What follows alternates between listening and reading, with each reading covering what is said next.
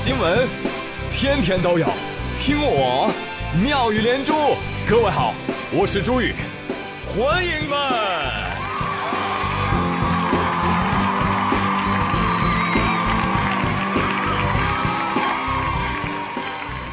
哎，谢谢谢谢谢谢各位的收听。最近的体育新闻真的很多，哪怕你不想听，我还是要说 说。昨天 NBA 东部决赛第七场正式开打了，最终骑士队在詹姆斯詹皇的带领下，客场艰难取胜，挺进了总决赛。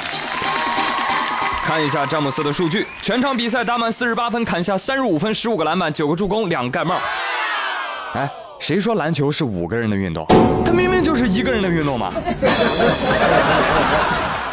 是不是三旬老汉还有如此统治力？这大概就是现实中的灭霸吧。Oh no, I don't feel good。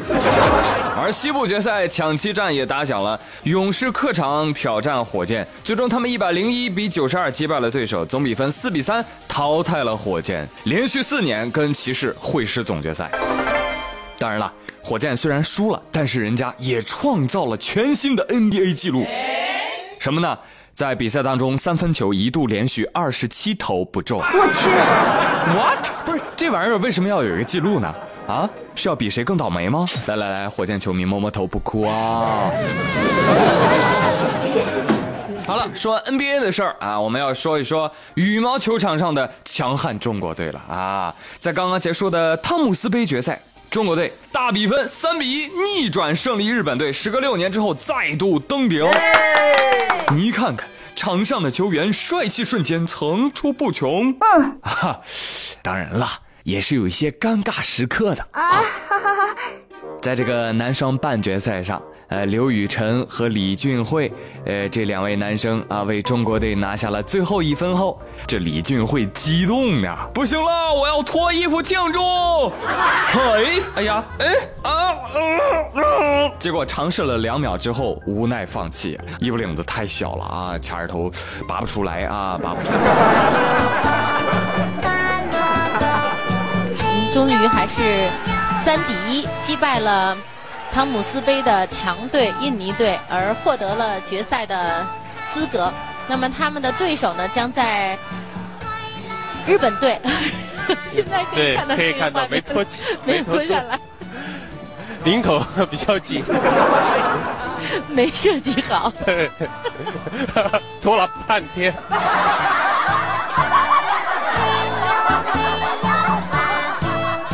讲真哈，前两秒我真是没反应过来，我以为李俊慧要给各位拜年呢。一旁的队友也在劝李俊慧：“哎，放弃吧，放弃吧，正直播呢，都对你拍呢。”哦哦哦，好好好。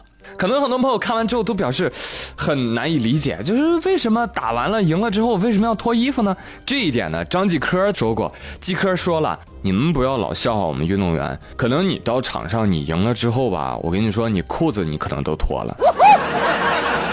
所以张俊辉，我挺你啊，我挺你啊！我跟你说这个问题啊，不出在你身上，出在谁身上呢？出在你这个赞助商李宁的这个运动服上，你知道吧？自从张继科撕衣服、陈龙踩拍子之后呢，李宁加固了他所有的产品，所以变得非常的 nice。李宁说：“想撕我？呵呵，不存在的，我很耐撕。”衣服表示：“赢了比赛又如何？啊？”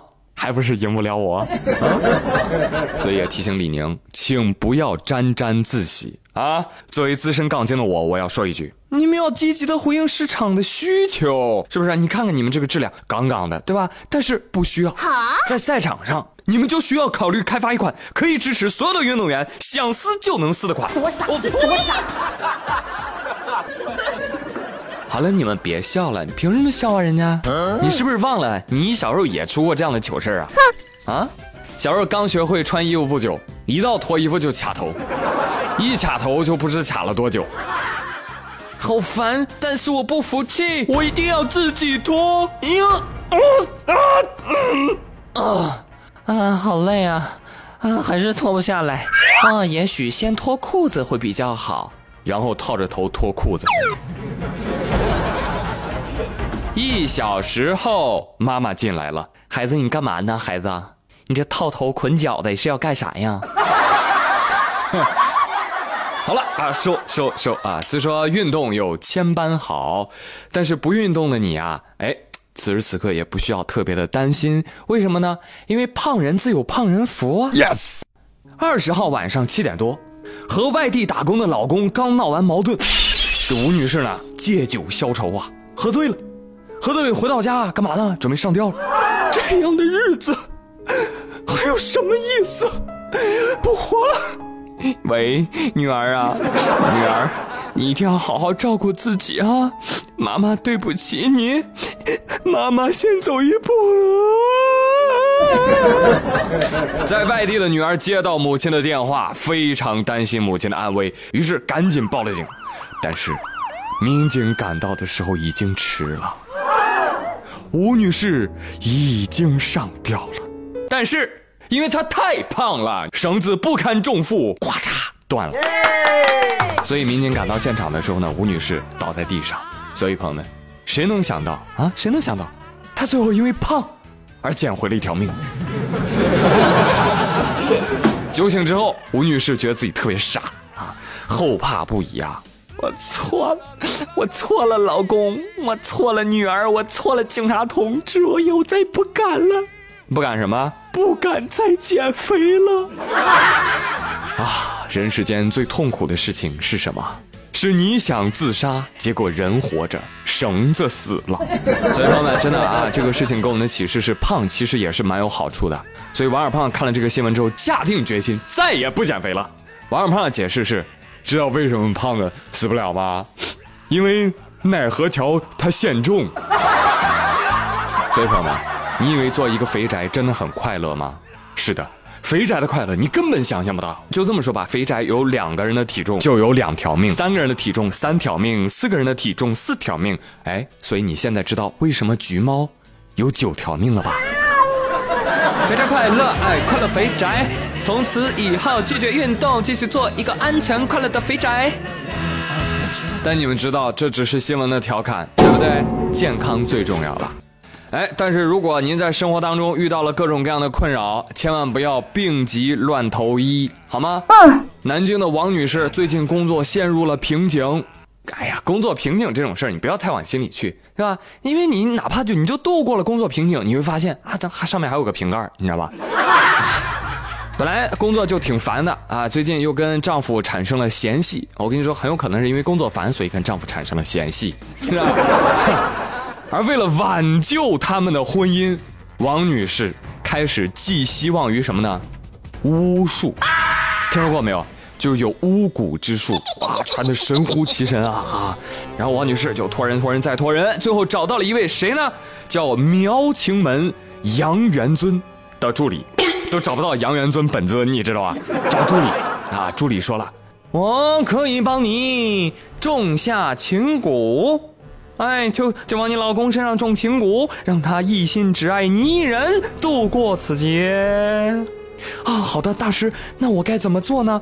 你连续七天深夜焚烧我给你的符纸。哎呦，好的，好的，大师，那呃，需要我做些什么吗？嗯，除了烧符纸，最重要的还是要显示出你的诚心啊。所以向我转账两万块吧。王女士二话没说，直接转账。转完账，对方就把其拉黑了，符纸都没给呀。这时，王女士才意识到上当了，但是又能怎么样呢？啊，被骗了钱，而且和丈夫的关系也没有好转的王女士，只能选择沉默，直到警方找到了她。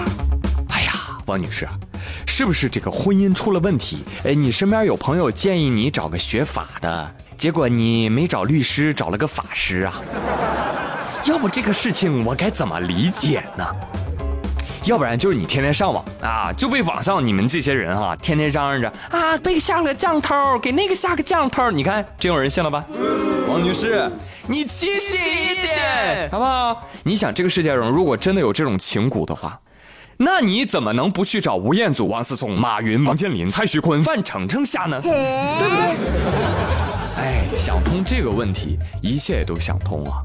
这日子吧，能过过，不能过可拉倒吧。啊，最重要的是真的开心与幸福。知道吧？正确。来来来，最后走个小互动啊，朋友们，假设啊，如果可能，哎，有这个情蛊的话，你会给谁下呢？嗯，好嘞，朋友们，今天没有连珠就说这么多，我是朱宇，谢谢收听喽，赶紧点赞、评论、转发，走起啊！明天再会，拜拜。